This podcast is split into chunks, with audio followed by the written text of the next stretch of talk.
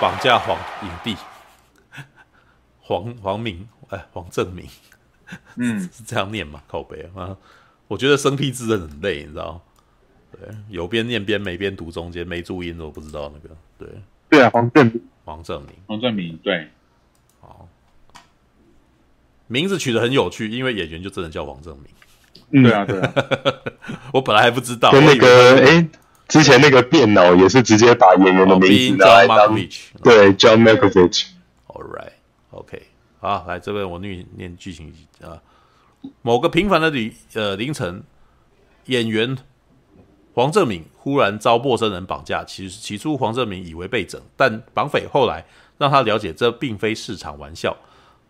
黄正明努力尝试逃脱，绑匪要求在二十四小时内支付大笔赎金，这让他体验到现实生活比电影中还要残酷的事实。好，哎、欸，那个啥，我我在看这部片之前，我其实不不知道它是改编的，你知道嗯，因为它是改编中国电影。对，等下我可以补充这个，因为我很喜欢那部片，嗯《解救吴先生》。嗯，然后它是改编自那个一个那个叫做中国的大陆明星，叫做。叫做吴若吴若甫，然后吴若甫有在这个刘德华演的这个叫做吴先生里面，然后演那个是警察，然后是一个绑架案子，然后详细就是如初兄看的差不多一样。嗯嗯嗯嗯嗯嗯，All right，但是我其实觉得这部片。其实它是一部非常套路相当明显的电影，啊，它的故事基本上也，呃，不稀奇了，对，但是我还是觉得这部片很好看。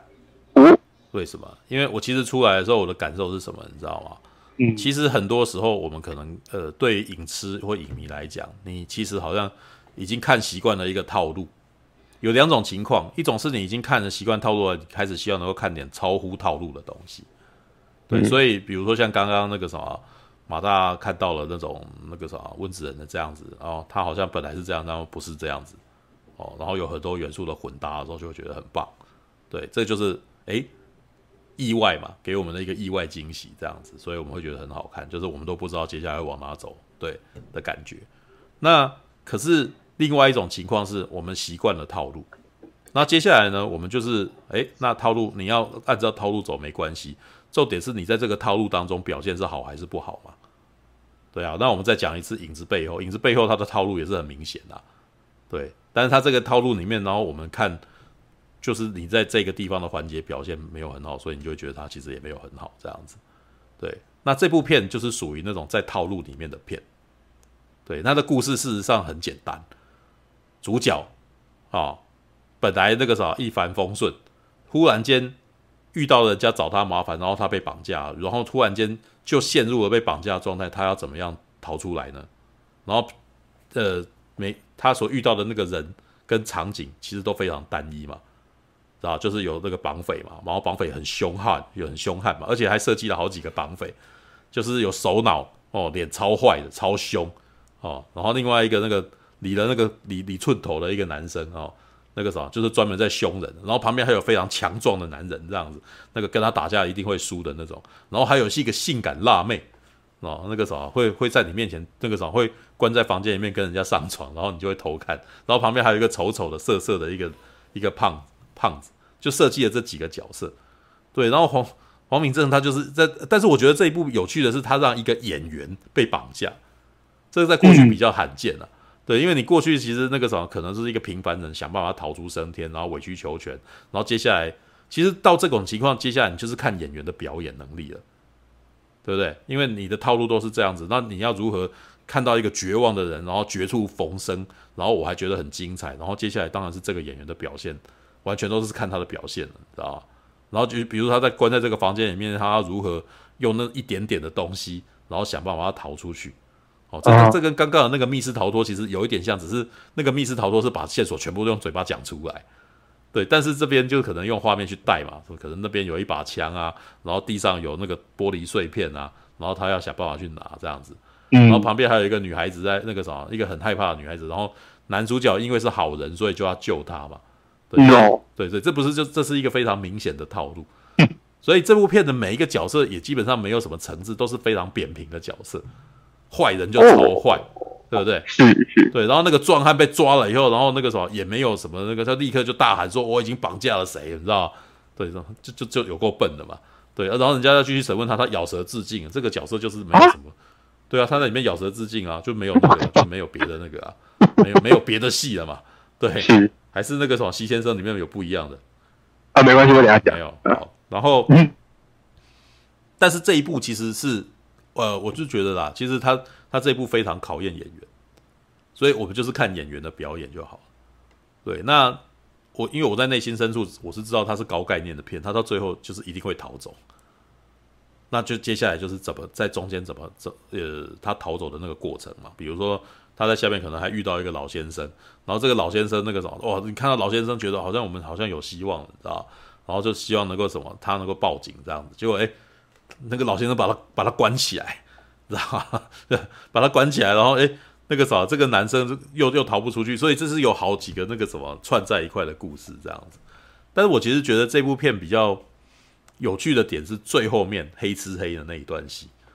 嗯，对，就是哎，他的几个手下其实，在后面其实开始出现那个什么内讧的状态哦，可能可能开始本身彼此不和了这样子，然后会或者是有一些那种人物关系之间的事件发生了之后，哇，那个什么关系急转直下。比如说那个什么有有不，比如说其中一个女生，然后突然间被开枪打死了，然后正好是绑匪的那个其中一个的女朋友这样子，然后诶，然后于是他对她的情感就突然间恨不得杀了她，但是如果杀了她以后，那个什么他们可能拿不到赎金了，哇，于是那个什么这就还蛮有趣的筹码，你知道明明明明好像这一群人都很凶神恶煞，他会一直不断打他，然后把他把他那个什么虐待他，可是又不能杀他。呃，因为杀了他以后，他们的目的就会消失了之类的。就是，于是男生那个时候在某个程度上，反而既然是因为钱不给他，所以保命，你知道？对，那于那那那要如何解决这个问题呢？对，那中间也有那种警察，你知道，我真的觉得警察就超功能的，你知道？警察然后一开始就很想要找到他们，而且立刻就知道他们在哪里了。然后接下来，呃，没有，立刻就就立刻就怀疑他们有什么，呃，是是是那个什么，可能是谁谁谁带头他有问题这样子。然后绑匪这边呢，其实也都没有多聪明，就是因为绑匪也不怎么聪明，所以这这个两方人马那个什么一人对抗这好几个绑匪的那个过程才才蛮有趣的，很拉扯，你知道？像里面就是那个什么绑匪的首脑还他就跟他讲说他要给他钱，给他钱，但是那个钱就是他不给他密码，就是他说密码在我家里面，你要自己去找，所以他进去找以后，然后这个这个绑匪也蛮笨的，然后进来然后又被录影录到，你知道吧？那录影录到的时候，那一瞬间我本来还有点小紧张，因为他录影录到，然后那他的助理来找他的时候，就是助理看起来就很就有点弱不禁风了，你知道吗？我想说绑匪会不会当场就把这个助理给杀掉这样子？结果没有哎、这个助理也挺聪明的，你知道吗？就发现他外面那个什么家里面好像那个东西都被翻找一番，然后觉得家里面遭小偷，然后去找警察，你知道吗？诶，这边有趣的，这些绑匪其实没有那么强，你知道吗？就已经开始被找了。然后我们在我当观当观众，我想就会想说，哎，对对对对对对，他他出事了，你现在赶快去抓他这样子。所以我们就在看这这群人要怎么被抓到，你知道吗？所以呢，在这九集九十分钟里面，其实还蛮精彩的，有很多事件就是慢慢衍生，你就是你就是有点活生生的在看这一群绑匪失败的那个过程。嗯，然后但是失败的过程，这这群绑匪也可能会因为绝望，然后可能就干脆就把这个，可能你会担心说他干脆就把这个人给杀掉了嘛？对，所以他真的有一种在看着那种，就有一种在看着那个什么，好像很拟真的事件的那种紧张感，你知道吗？嗯，对，所以你这一点我倒是觉得他蛮厉害，因为我后来醒悟起来，他们根本都是套路嘛。但是在这些套路，而且跟这些扁平的角色，这些凶神恶煞跟正跟那个正义善良的人的对抗的过程当中，诶，有点尔虞我诈的那个味道，你知道？而且后面黑黑吃黑很酷，你知道？黑吃黑跟就是另外一边那个什么，就是。呃，在那边绑那个什么等的人就很生气，就说你为什么都不把钱给我，你知道吗？然后那个首脑就会说，我再过一会就把钱给你。然后你你如果那个什么再不把钱给我，我就把这个我就撕票了，你知道吗？结果没想到这个绑匪这个首脑就既然就干脆去自首，你知道？我觉得干脆去自首很酷，你知道吗？就是诶，我还是真没想到他会这样，你知道？于是你就看你就看他们这边接下来要往怎么往呃怎么样把这件事情结束。然后故事的最后，其实 我是不知道那个时候他的原版怎么样了，但是我觉得这部片的最后事实上还蛮很有那种韩片那种被逼到急了以后，然后突然间要突然间那个什么，就是豁出去的那种气，你知道吧？嗯，对，因为这一部的最后面是这个男主角真的是到最后就是要跟，既然就跟这个首脑打了起来，然后而且是把他那个什么，就是算是那种苦战一番以后，然后把他。把他打到晕倒，你知道，就是把他勒勒到晕倒这样子。对，就是那一段其实还蛮大快人心，因为前面那个家伙就是坏到一个极点，然后常常在那边弄他，你知道，所以他那边有一种，我觉得那个气场是有一种啊，我我们有一种感同身受，就是你可能平常被某个人欺负，欺负到后面，然后你终于有那个什么遇到他，跟他你你跟他一对一了，他手上也没有什么武器，你已经那个什么，干脆两个人就开始肉搏，你知道吗？那个肉搏其实很有一种那个什么。干！我现在就是要打死你，你知道的那种感觉。你我已经我已经被你弄到这样子，我现在何何何需要再忍，你知道吗？对不对？反正我们两个人就那个，我今天要你好看，你知道？那那一段黄正明的那个在跟他打的时候，那个气场其实我我觉得还蛮热血的，你知道吗？哦，对，就是豁出去了。我今天那个什么，反正就是他没有他没有讲出来，但是你光看他们两个在打的时候，你就知道说这个这个男人刚刚已经受到很大的压迫，他已经受他已经受了一肚子气了。他可能是把所有的那个什么，他所受到的压力全部都出在这个人身上，对，而且他也的确活该承受这个，因为他是走脑，你知道吗？所以那一段其实看起来竟然还挺娱乐的，你知道？所以这部韩片很好看啊！我就说以以一个绑架题材的片来看，它超有娱乐的，就是已经蛮久没有看到那样子的东西。为什么？为什么这样讲？因为以前的它算是很传统的绑架片。就它不是那种那个什么非常反传统的东西，所以我才说我上我看这部很有那种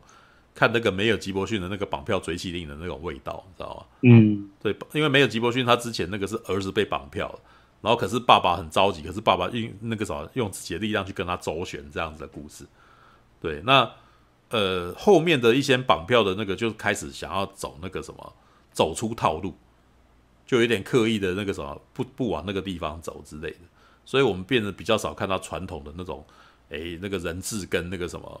跟绑匪之间啊，或者是那个他们之间在那边高来高去，然后斗智的那种故事。对，之前好像还有几部那个诶 John Q，John 那个啥，丹佐华盛顿哦。不过丹佐华盛顿那个有点反传统，因为丹佐华盛顿自己是绑，自己是挟持这些那些那个什么，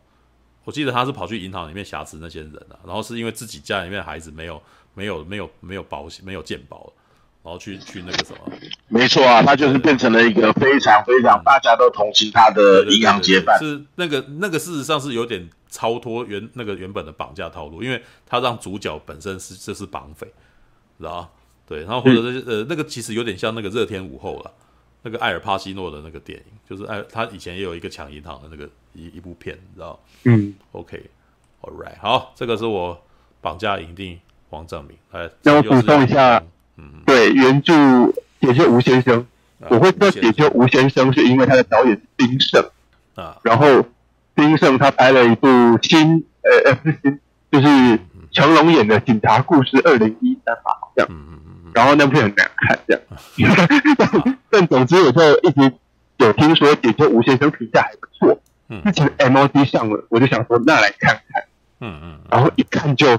惊为天人哦！我必须说，我虽然没有看《绑架影帝》黄正明，但我听柱哥讲，我觉得韩国他们的翻拍基本上是借用了这个概念，就是一个明星被绑架的这个概念，然后把原作里面的一些他们觉得好像很有戏剧性的的点都放大了，什么好像黑吃黑呀，或是最后居然还有动作戏啊！嗯嗯，解救吴先生完全是一部剧情片。那他为什么是剧情片呢？因为各位要知道，在中国，你要拍警匪片有很大的限制。首先，警察一定得是啊好的，然后呢，基本上不太能有瑕疵。嗯嗯，所以他们必须是一个高大上的形象。然后再来，他们为了哦不要引发社会恐慌什么的，所以他们基本上不会有什么城市中大规模的动动作戏啊、爆破场面那种都不会有。嗯，哦。所以就很受限，解救吴先生就是在这样的限制里面，你懂人受到限制之后，有时候反而会激发潜能，这样就是他在这个限制下面反而玩出超级厉害的东西。好，在解救吴先生，呃，刚刚其实说娘有讲到说他是从吴若甫演这位演员的真实经历改编的，那只是电影里面换成是刘德华被绑架了这样子。好，刘德华演吴先生这样，的刘德华被绑架了。然后有趣的是，在解救吴先生里面，电影我们知道刘德华被绑架之后，接下来马上就看到，嗯，绑匪的首脑被逮捕了，嗯嗯，好，然后呃，因为警察他们不能做任何违法的事情嘛，不能哦，就是好像严刑逼供啊这样，嗯嗯嗯，然后所以他们就要想办法问问出说，到底你把人藏在哪里啊？然后呃，这个。绑匪首脑，他因为被抓了，而且在中国你犯了这种，基本上重罪，那是必死无疑的。嗯，所以呢，那个那个演员是王千源的，王千源演的首脑就想说，哎，好啊，那既然我被你抓了，我已经死定了，那既然我死定了，我就我多拖几个人下来陪我陪葬好了。他就硬要不讲，然后就开始跟警察那个闲闲扯淡，就说，哎呀，那个。呃，什么什么我不知道啊？说，哎，我肚子饿了，你你帮我买水饺好不好？就一直在扯。这部片里面也有这个哦。然后警察，然后警察他们也也不能严刑逼供干嘛的，他们就只好一直套话。然后其实你就会看，首先好看就是你会看到那个警察跟呃绑匪他们一直想办法在，好像很笑嘻嘻的聊啊，说，哎，你你最近要过年有没有回家啊？你妈怎么样啊？哎，你你那个把人都埋在哪里啊？就一直聊这些，好像看似。若有似无的话，然后其实他们是要一直套情报，然后那个绑匪他的看似好像一直在呃很轻松的一直在在聊天，然后你会发现他其实一直很警觉的在避开呃话题，而且说人家就警察就好像闲聊说，哎，你们当时那个绑匪刘德华说你们开车开多久啊？这样，然后绑匪一听马上就不回答了，因为他知道你这样在套我话，就是要算出这个距离大概是在哪里，嗯嗯嗯，就是啊。在呃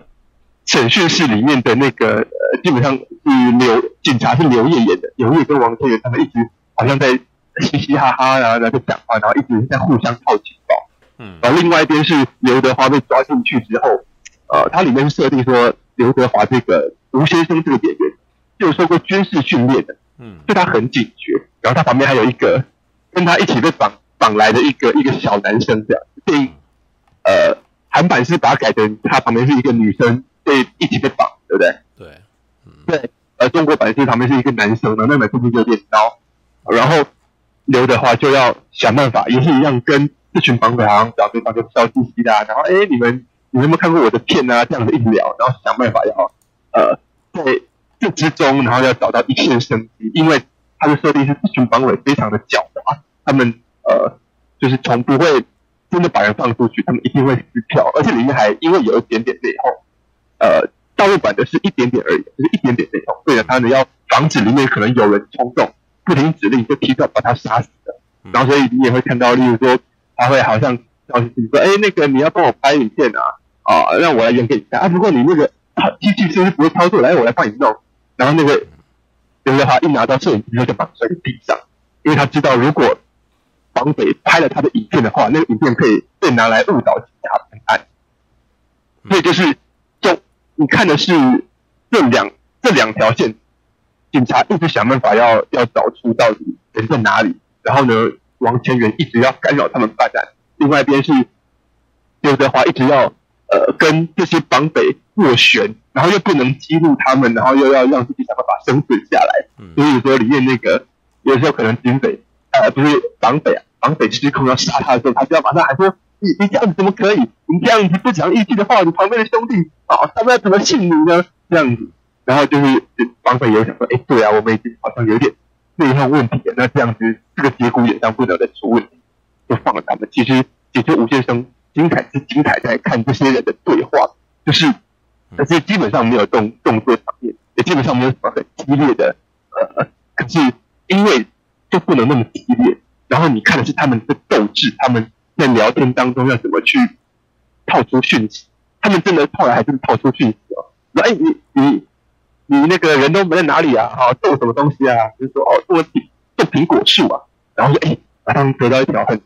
呃很厉害的线呃很重要的线索之类的。所以解救吴先生，我这样听起来，我觉得韩版可能呃跟大陆版的这个原版就不太一样，对啊。那其实是喜欢看剧情片的，而且喜欢看演员表演的话，其实解救吴先生也也很厉害，因为王千源他要演很狡猾的样子，里面还特地有讲这个首脑，他其实是有一点那种反社，也不是反社会的思想，就是他是讲说，哎、欸，那个我为什么这么不在乎，我为什么可以这么坏？因为在中国那个社会是，你如果没有好命。真在好命人家的话，你就是一辈子就是只能，呃，怎么讲？你就只能活得很很惨啊！你又赚不了什么钱，无法翻身。那既然这样子，我就干脆当长辈就好了啊！然后你看他演那个很狡猾的的东西，跟另外一边刘德华要演一个好像，呃，他也很害怕，可是呢，他呢要坚强起来，要想办法让自己撑到啊警察来，而且还要保护旁边的一个。小孬孬的男生，让他也要想办法撑过去，嗯，这样子啊。所以，其实，吴先生其实我觉得，呃，各位也可以去看看，这真的非常好看。如果用剧情片的角度来看的话，看他们这样讲话高来高去，这样子非常好看。而且他们为了说不能扰乱社会秩序，什么不能直接在呃大街上打起来，所以中间也有好几段要抓人的气势。他们要想的是，我要怎么把。抓绑匪的这件事情降到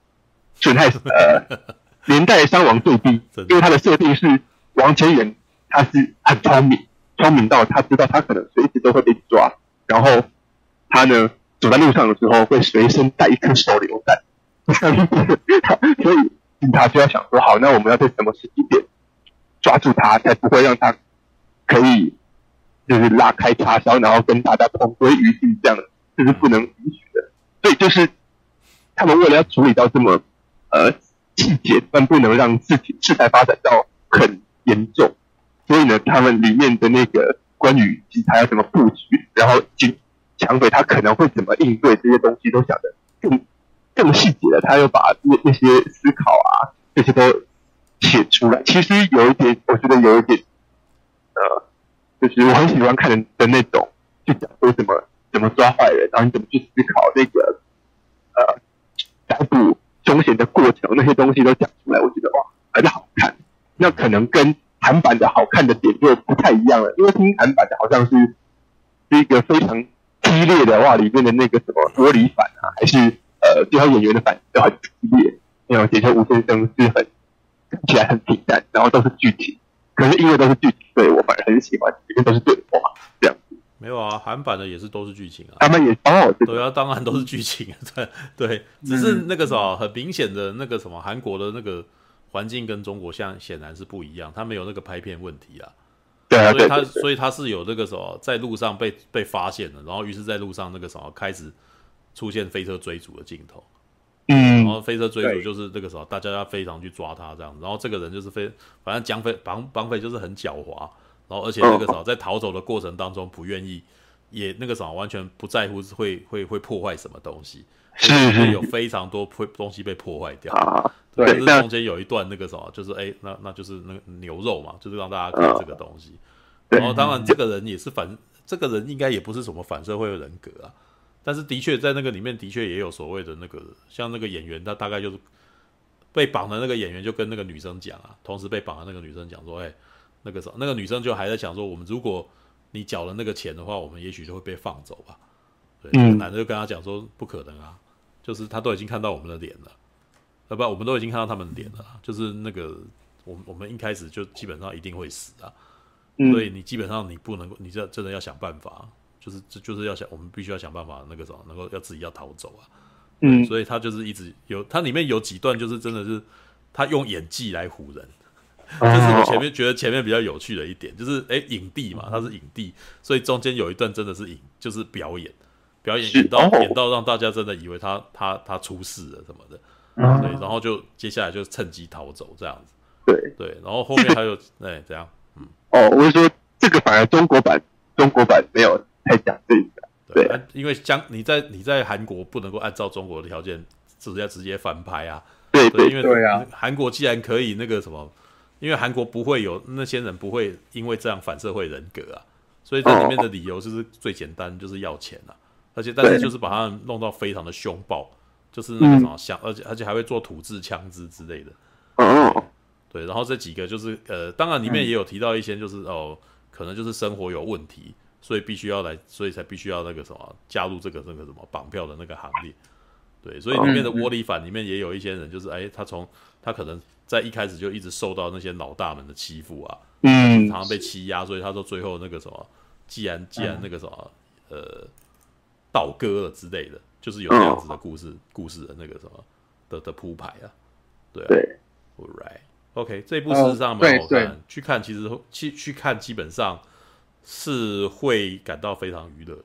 对，那天我看完，哇，这部还蛮好看的。对，虽然我知道它是套路，但我不在乎它的套路。对，就是可能看电影本来不一定要那个啊，不一定非得要每次都要反套路啊。要不然你看绿骑士不是就反套路吗？你有看得很舒服吗？没有吧？对不对？我不需要每一部都这样。像看那个密室游戏也是啊，密室游戏也是套路，他都已经告诉你他会进到好几个地方，然后解谜了。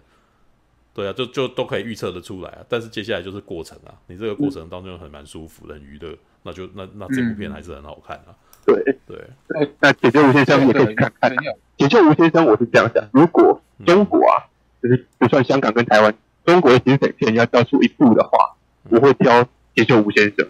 对，因为嗯，你看后来其实几部警匪片也想要像解救吴先生那样去拍，但是就拍不出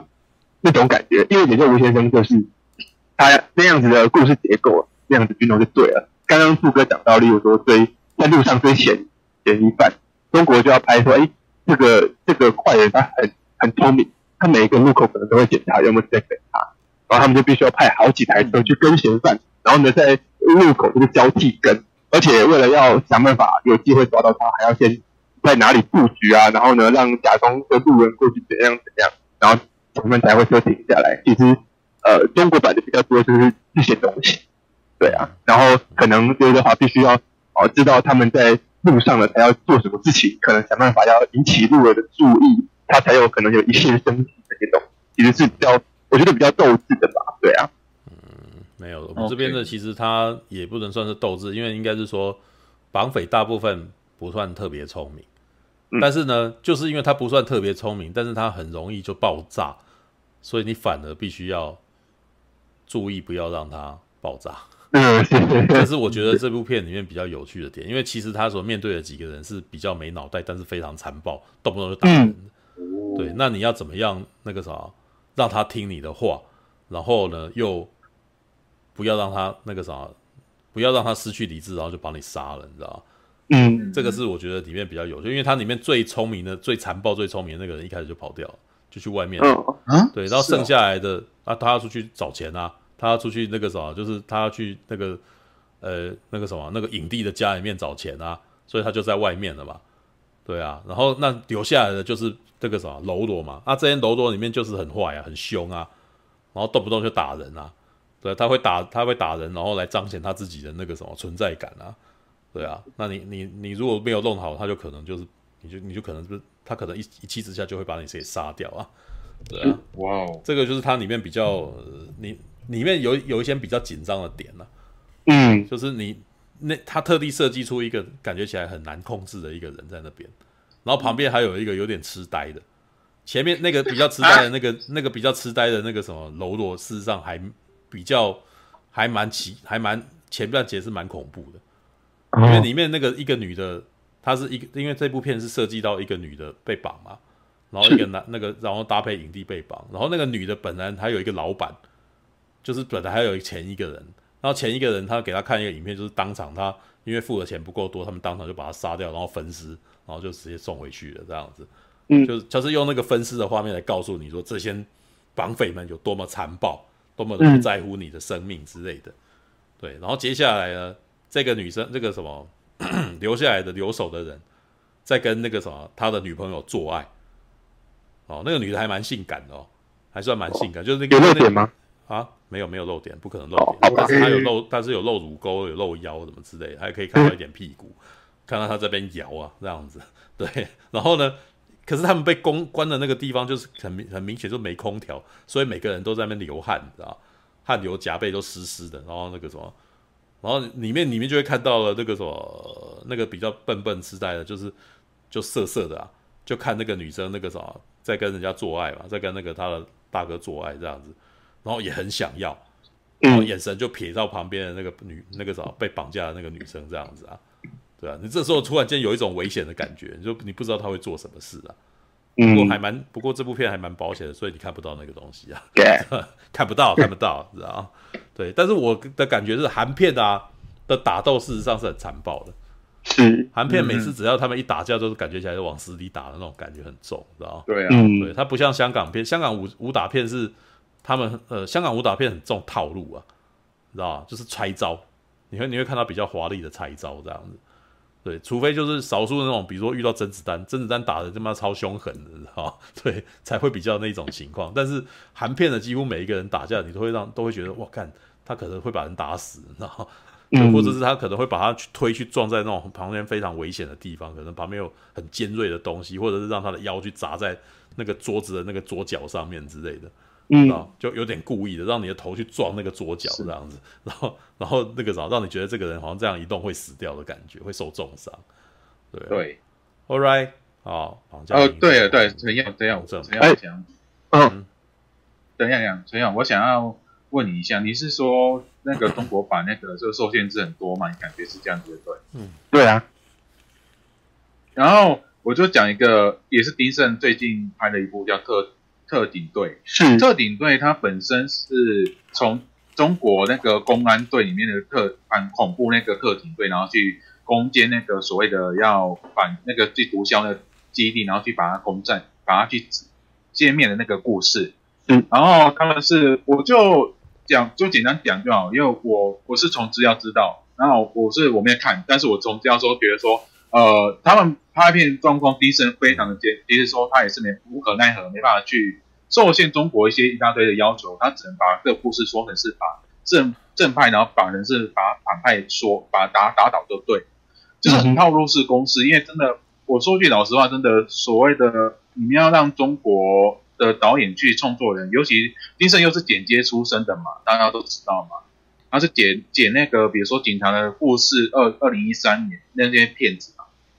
我想表达是，但有时候他，我看到他采访的时候，他最后还是选择只能不能把把那个正派警察来去把那个把他刺死嘛，都是要让全员都回归嘛，这是很重视一件事情，因为毕竟中国的创作方面还是有时候要他们是要找导向为正面的，也不能让反派就是有获胜一点感觉，所以他们又想，即便说让所有那些演警察人都去接受真正警察的魔鬼训练，十五天集中训练哦，也也去打警哦。他很认真哦，但是又怎样？最后还是一样，他们最爱还是所谓的 happy ending，所以很讽刺啊。嗯哼，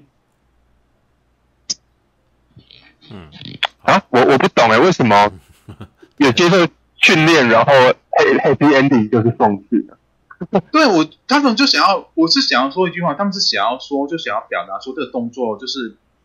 想要制造紧张感。是，然后就是想要让说说让自己觉得说这好像是真的，不是演你眼前就是他们虽然是严谨的，但是也就是跟那些特警很像，就是就是在他们那些特那些特对那些所谓的毒枭那些人去执行那些反不反反对攻击那些恐怖攻击的那些警察，那些厉害警察都是很像的。以如果是以中国人来讲。中国观众来讲是绝对会是这样子，他导演是想追求这种感觉，剧组也是想追求这种感觉，但是，但是真的很讽刺，还是他们只能依照所谓的中中国一些这种限制，所以我觉得